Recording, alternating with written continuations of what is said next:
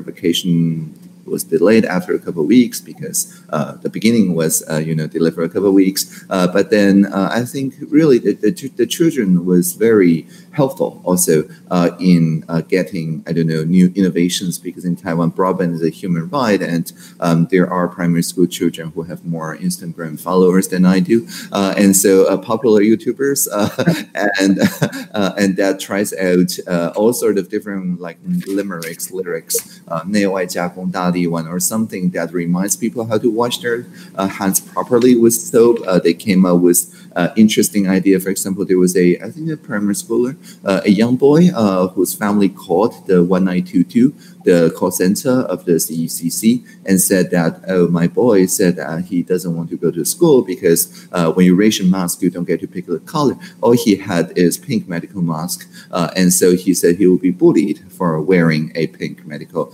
mask to school. Uh, and so what to do? And the very next day in the live stream CECC press conference, all the medical officers wore pink uh, medical mask. Uh, and uh, Commander Chen Shizhong even said that Pink Panther is his uh, favorite role model uh, from uh, his child. and suddenly, the, the child, the boy, is the most hip boy in his class because only he has the mask that the heroes wear. and so, little things like this, I think, really increase the trust because, as you said, we work with the people or even sometime after the people. Now, you mentioned broadband as a human right, not even internet, broadband as a human right. That's and right. Not only, I'm guessing, as in some countries where you have access to a few services or uh, certain gated communities no, no, no, nothing like that. Nothing like that. Guaranteed 10 megabits per second at 16 US dollars a month, unlimited data via 4G or cable or fiber. And if you don't uh, have a reception anywhere, including the Taiwan, almost 4,000 meters high, that is personally my fault. Okay, that's interesting. Wow. Uh, yeah, that's that's one of the things that I, I believe that we need to work on here in Panama. That being said, in order to achieve this, did you have to work with local telecoms, with uh, manufacturers? How how was the the work involved in getting everyone together to provide broadband for absolutely everyone? Sure.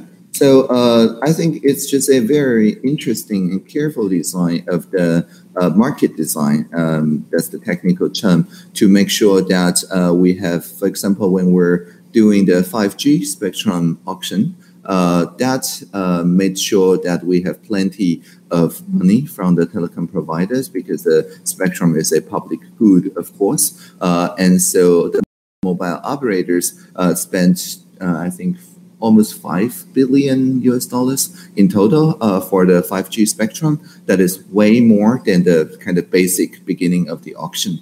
Uh, and so we use this extra money to ensure that for education and for um, health and for other public good uh, infrastructure, we begin in the places that have the least uh, digital opportunities. So this is a, a, careful design that makes sure that the telecoms have this duty uh, in operating even on places where they cannot make a profit at the moment. Maybe they can make a profit 20 years down the line uh, using their own money that they auctioned uh, for the uh, spectrum on the, for example, 5G. And it has been going on for quite a while because that was President Tsai Ing-wen's campaign promise uh, four years ago. So now, after four years, I think we're pretty much done with the basic broadband as human right, and now we're moving uh, to uh, offer more public services, um, taking advantage of this. Uh, as you said, bi-directional and not gated, uh, not walled garden delivery, so that, for example, um, telehealth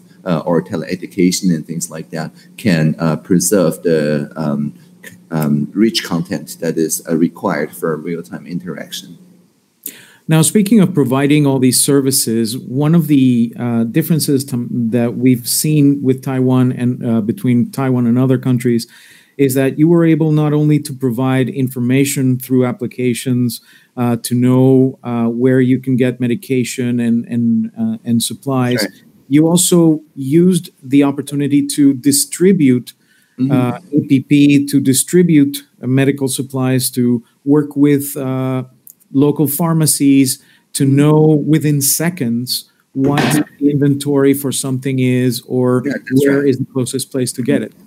That's right. So this is a, a map, uh, and it's not built by procurement. Rather, it's built by reverse procurement, meaning that the civil society, the civic technologists came up with the idea of mapping out uh, where the masks are. Uh, and all we did really was to provide the numbers here. So in this particular pharmacy, at that time, there's what, uh, 90 or so, um, eight, uh, 58 58 uh, masks in the adult section and a little bit more in the children's section. And we made sure that anyone who take their national health insurance card, uh, which looks like this, um, and we trust citizens with open data. So anybody queuing uh, in the line and using their NHI card to, to, to purchase um, masks from the pharmacies, if you're adult, is nine per two weeks. If you're a child, it's 10 per two weeks, um, can rest assured that they just refresh the map on their phone, uh, and after a minute or so, um, the numbers will deplete, and you expect to see the number go down soon as you make a purchase. So this is participatory accountability. You don't have to blindly trust really anyone, right? This is like a distributed ledger. Uh, we have more than 100 tools, chatbots, voice assistants, maps, uh, you name it. Um, and so each of these developers keep a, its own ledger, right, of the kind of trend uh, going on and each day. And when we ramp up the facial mask production, everybody can see we are indeed ramping up. Uh, and if we have an oversupply or undersupply in certain regions, everybody see that as well. And this analysis is again not done by the government.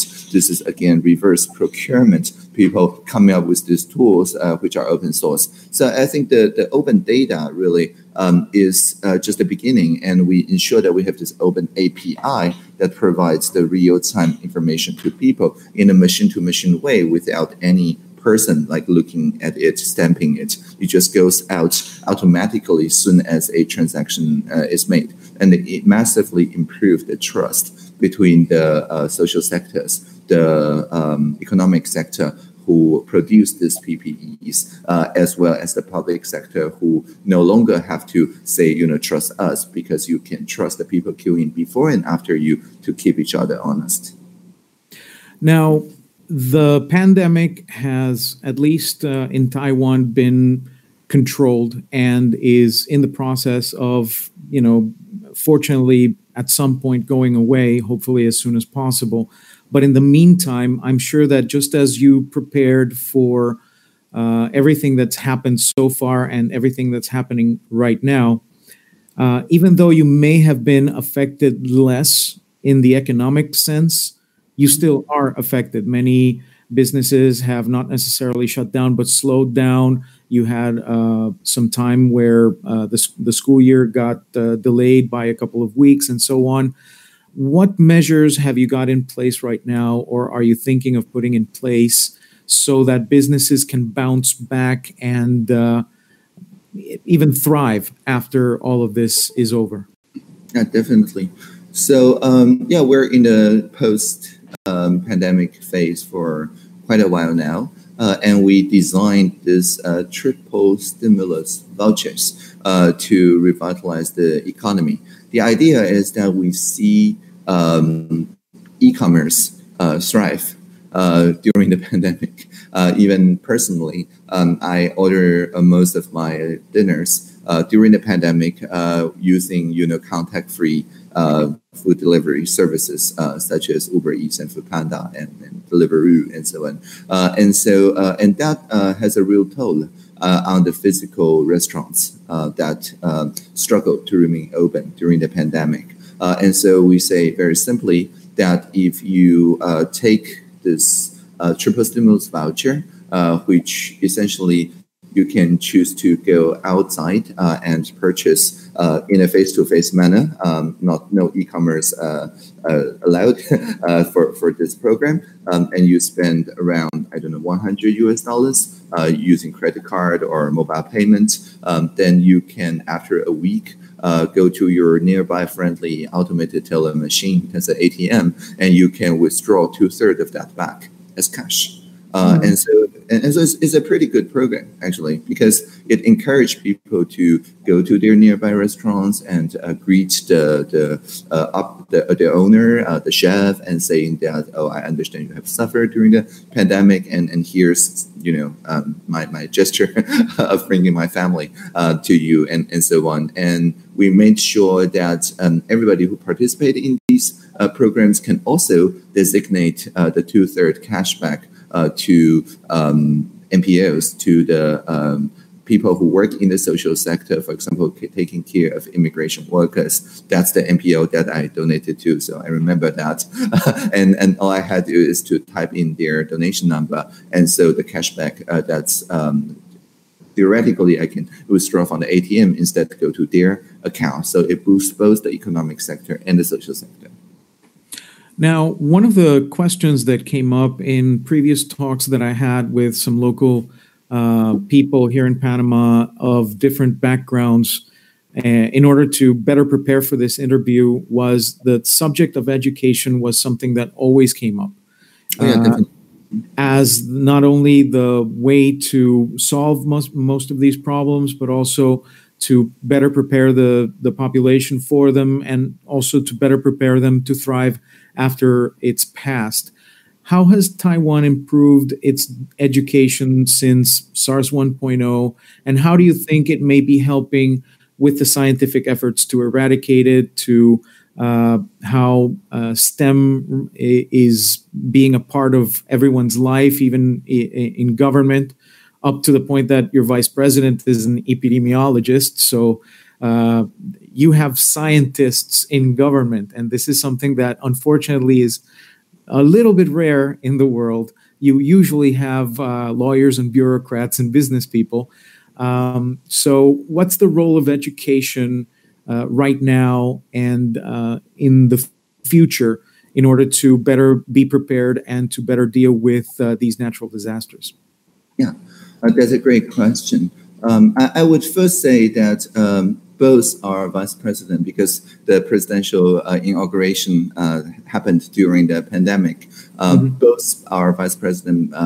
VP William Lai at the moment uh, mm-hmm. and VP uh, Chen Jianren before uh, were experts in public health. So we, we are indeed very fortunate. Uh, mm-hmm. and our vice premier also a student of public health uh, under VP Chen Jianren. Uh, and so I, I think it, it's really nice because um, previously, uh, really during SARS 1.0, um, the, the issue that you had where the professionals had some difficulty convincing decision makers uh, in various government levels was a problem. But for SARS 2.0 in Taiwan, in the COVID-19, um, the you know decision maker uh, and the epidemiologist, when they want to talk, they just want to you know look at the mirror and then they start talking.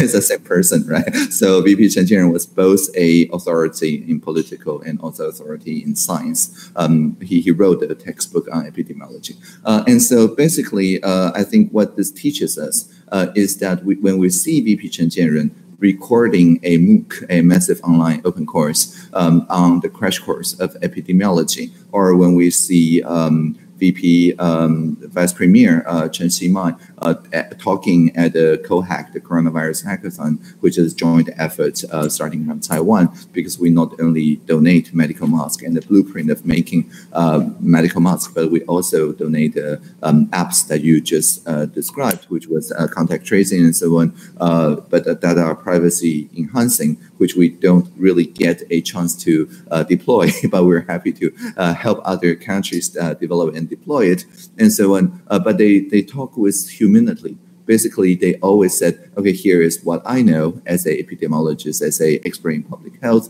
and there's gaps in it because when we uh, wrote that textbook, um, there was no digital tools, uh, pervasive digital tools. So we also need to learn digital epidemiology from you people. Uh, and I think that really is the key, is the human humility uh, of listening to novel, new ideas. One example being there was a uh, uh, kind of urban uh, rumor uh, that the medical masks, because when we start rationing, it was only two per week, uh, not enough for daily, uh, you know, change.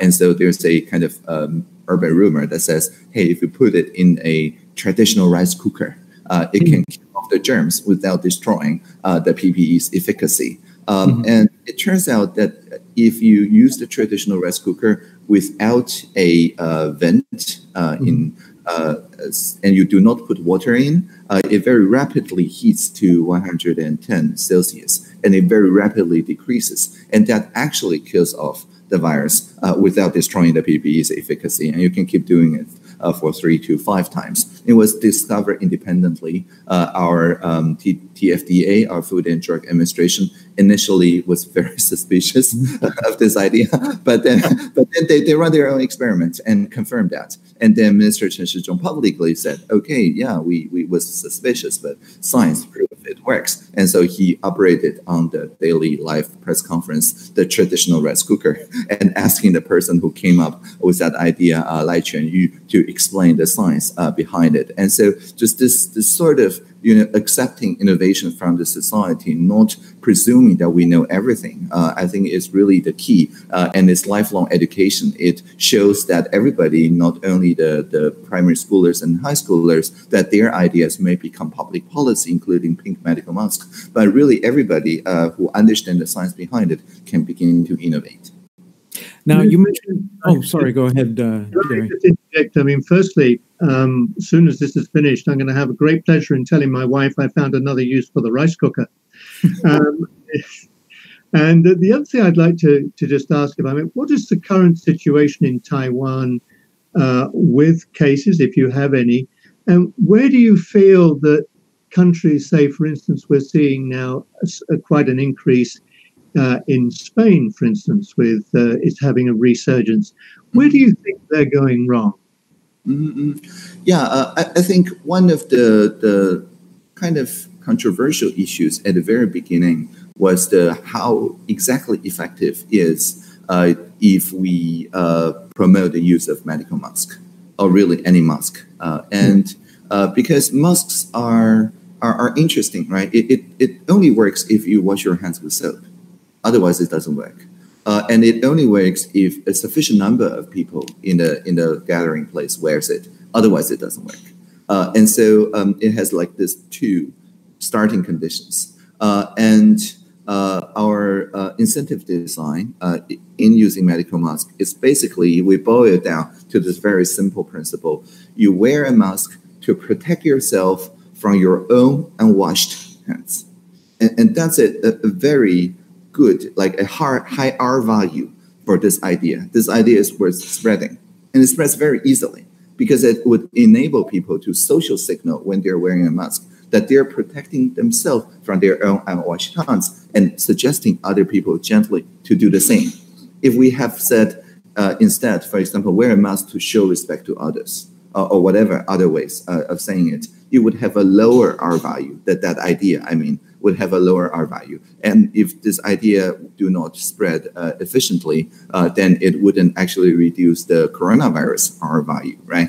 Uh, and so basically, uh, I think incentive design is everything. And when people uh, have a good memory, uh, they would remember that when they see other people wearing medical masks, they see these people actually wash their hands much more vigorously using soap or at least hand sanitizers. Uh, and then you ba- based on water usage data, uh, which doesn't compromise anyone's privacy, we actually know that as soon as we roll out this incentive design of linking medical masks to hand washing, everybody start washing their hands much more vigorously. Uh, and so I think that's that's the key if you decouple these two, or if you make it so that uh, this become, you know, wearing a mask to, to show respect to others and so on, then that idea would not travel that well. And, and I think just making everybody kind of amateur epidemiologist really is the key uh, to a full kind of social mobilization against uh, coronavirus. Thank you. That's very interesting because you mentioned the term digital epidemiology in the sense that uh, not only viruses can travel pretty fast nowadays, but also ideas, information, mm-hmm. and uh, just generally uh, the things that people say and do. And you've managed to, again, hack mm-hmm. the human condition in order to make something like gossip into and mm-hmm. rumor into humor, for example, with your campaign. And you've managed to uh, kind of take over this process that usually results in very negative situations. And you can see that from what's happening in other countries where people refuse to use masks or that people are assaulting health workers or burning down 5G masts and things like that. Um, yeah, but, but I'm sure nobody would oppose to cute dogs. And this is the the, the, the spokesdog of our CECC. So our participation officer, the hashtag uh, officer uh, of the health uh, department, um, live with this dog, like literally. Uh, and so soon as we publish this is, I think, physical distancing guidelines, they go back home, take a picture of the dog, and, and publish this meme saying, if you're indoor, keep three Shiba Inus away. If you're outdoor, keep two Shiba Inus away. I, I mean, who who would oppose this cute dog? Uh, and and uh, remember to cover your mouth when sneezing wear a mask to protect yourself from your own unwashed hands. Uh, remember to pre-order those masks. Uh, and, and I mean, this, this obviously has a higher R value than pretty much anything except maybe cute cats. Uh, and this would travel very well uh, on the internet and social media. Speaking of traveling very well, uh, one other thing that I've seen some countries try to implement, and you've been very successful at it, is the uh, what you call the co-hack or uh, the hackathon, where people come together to develop new solutions. And you mentioned that some of the tracing apps that you've developed that preserve uh, mm-hmm. people's privacy are also available for other countries to use. That's right. That's right. UK, that, the UK uh, is in uh, in uh, collaboration with us, uh, many other countries as well. Uh, and by privacy uh, enhancing, I do not just mean privacy preserving, right? Pri- okay. Privacy preserving would mean that you keep the same amount of privacy. Privacy enhancing would mean that you, you get more privacy by using this app. And, and that's the direction we're, we're, we're going. For example, the um, Logboard, which is one of the winners, um, I think the top winner of the Cohack Hackathon uh, is this app that you can use to record your whereabouts, your temperature, you know, the usual things. Uh, but it works entirely in airplane mode. It asks for no permissions basically uh, it doesn't use Bluetooth or Wi-Fi or 4G or 5G or I don't know what infrared, um, uh, audio, NFC. Uh, spectrum, NFC. What did I miss? Uh, Morse code, right? Uh, so IP over avian carriers, pigeons. no. that is an actual thing, by the way, Jerry. There's a standard called IP over avian carrier where somebody actually wrote down an IP packet and wrote it down, put it on on carrier pigeons, and flew it across. I think it was the the French Channel yeah. or something like that. Yeah, yeah, yeah. It can work across you know many different uh, spatial uh, spectrums, but no, it doesn't use any uh, anything. It, it's entirely private to your phone. Uh, and then uh, the use of this data is that uh, when the medical officer do come to you saying that oh you um, have uh, you know close contact with a confirmed case or you have been confirmed with symptoms, this app would generate with one click the single use uh, URL that the medical office can look at that only has the de-identified uh, information that they need to do contact tracing, and it would not reveal any uh, privacy details of your friends and families as you actually would during a traditional interview.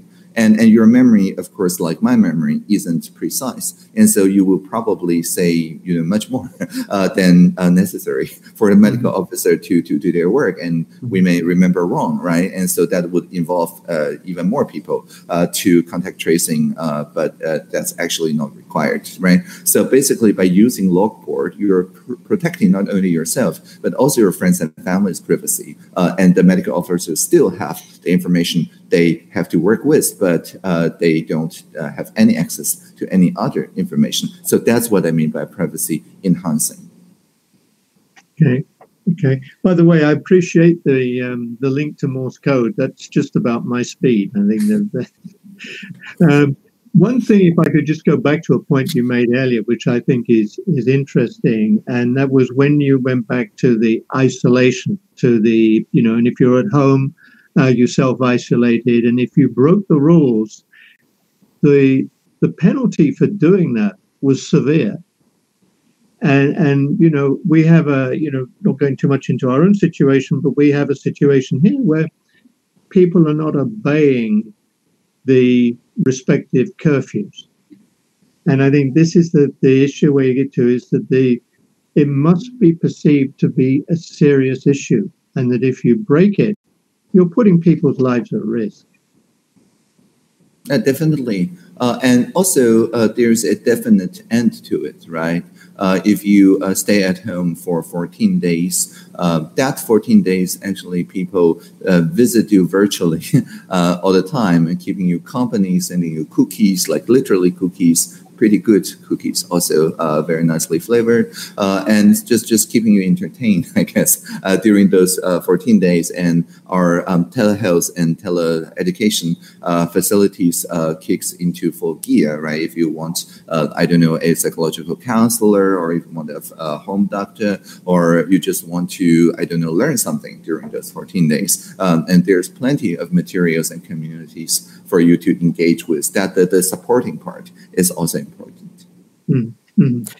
You mentioned telehealth and teleeducation for people who are confined uh, or quarantined for 14 days or so when they show symptoms or they've been uh, diagnosed with the disease. Is this something that is also happening with uh, schools and colleges, for example, so that children can still go back to school after they've been cleared but yeah, not miss any of the classes? Definitely. Uh, and so uh, the 14 day quarantine, by the way, is mandatory for everybody coming to Taiwan. So, so not only for people who show symptoms, because you know there's asymptomatic um, people, right? Uh, mm-hmm. And so, uh, yeah, it's a large amount of people, uh, tens of thousands uh, at any given time during the pandemic.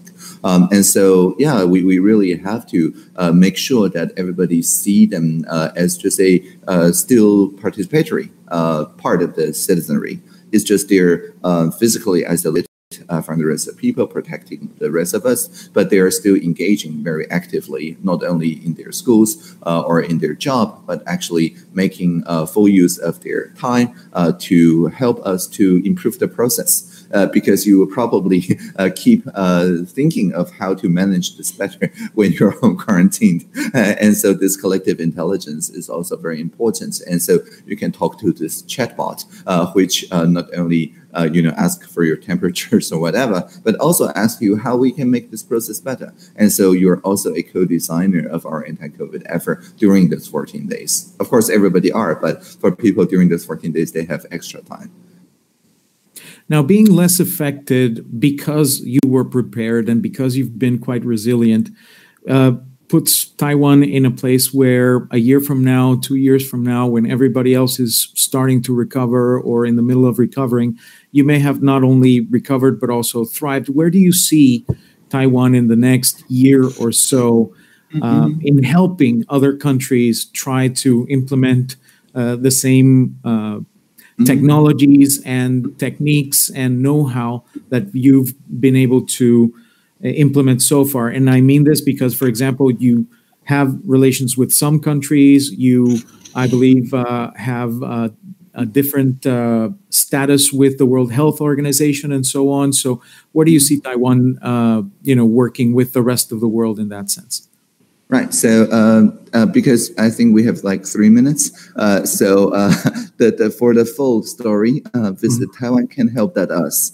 That's mm-hmm. Taiwan can help dot US but it's not just the US, it's us. Right? So, okay. okay. Uh, so if you uh, visit Taiwan Can Help Dot Us, uh, you can see things. Uh, not only uh, we're making sure that made in Taiwan uh, medical masks are donated uh, to uh, people in, around the world, uh, the for frontline medical workers. Um, you can see the donation came not only from the government, but actually from more than 700,000 citizens. nowadays, almost 6 million medical masks are dedicated by people who have uh, saved from their rationing quota and dedicate those quota for international aid. And that's a very powerful statement. You can find actually around half of the, these people, uh, around 300,000, uh, choose to reveal their, their name uh, on it. So there's actually a war full of lists of names of people and how many masks they have dedicated uh, to the international community. And, and really this made sure that this uh, came from uh, each and every Taiwanese citizen. Uh, and there's a share on social media button as well, and that's our uh, contributors. Um, and so then, if your um, nurses and doctors like the quality of the mask that we donated. Um, you can then work with uh, like Champion Mask, that's a uh, manufacturer in Taiwan, and we are happily transferring the blueprint of our mask making machine, which operates 24 hours, 2 million masks a day, with plenty of uh, you know materials that's PP uh, for your uh, protection gears and so on. And we're happy to transfer that knowledge as well. And once you have those production facilities within your own country, you probably will uh, face a distribution issue, in which case the medical mask um, distribution map for pharmacies and convenience stores, we're happy to export that as well. and so uh, I, think this is uh, made in Taiwan used to mean products, but uh, mm-hmm. nowadays it also means process. Like mm-hmm. every um, thing that I just referred to is now collectively called Taiwan model that we're really happy to export so that uh, each country can radically trust their citizens and harness the power of collective intelligence. And that's what we call a digital governance. And, and that is really the job of Taiwan to show the world that you do not have to make a choice, a false dilemma uh, between enhancing democracy on one side and taking care of public health on the other. Um, many other countries are facing this very difficult choice of restricting essential freedoms, uh, including freedom of assembly and speech, um, in order to protect people from the pandemic. Or people are saying, no, we have to keep those freedoms, but at a cost of mm-hmm. public health um, issue, right? But in Taiwan, we countered the coronavirus because of democracy, because of freedom of speech, because of collective intelligence. And that's the real message Taiwan wants to deliver to the world. Thank you. Thank you very much. Thank you for your time. You've been very gracious, and I hope to be able to talk to you in the future as well, and hopefully also to have better luck with the OBS and, and transmitting live. I will be uh, saving this and uh, uh, trying mm-hmm. to upload it to my YouTube channel okay. so we can share it with the rest of the world. Thank you very much. Definitely. Have a great yeah. day. Yeah, live long. Live long, live long and prosper. Thank you. Have a good day. Thank you.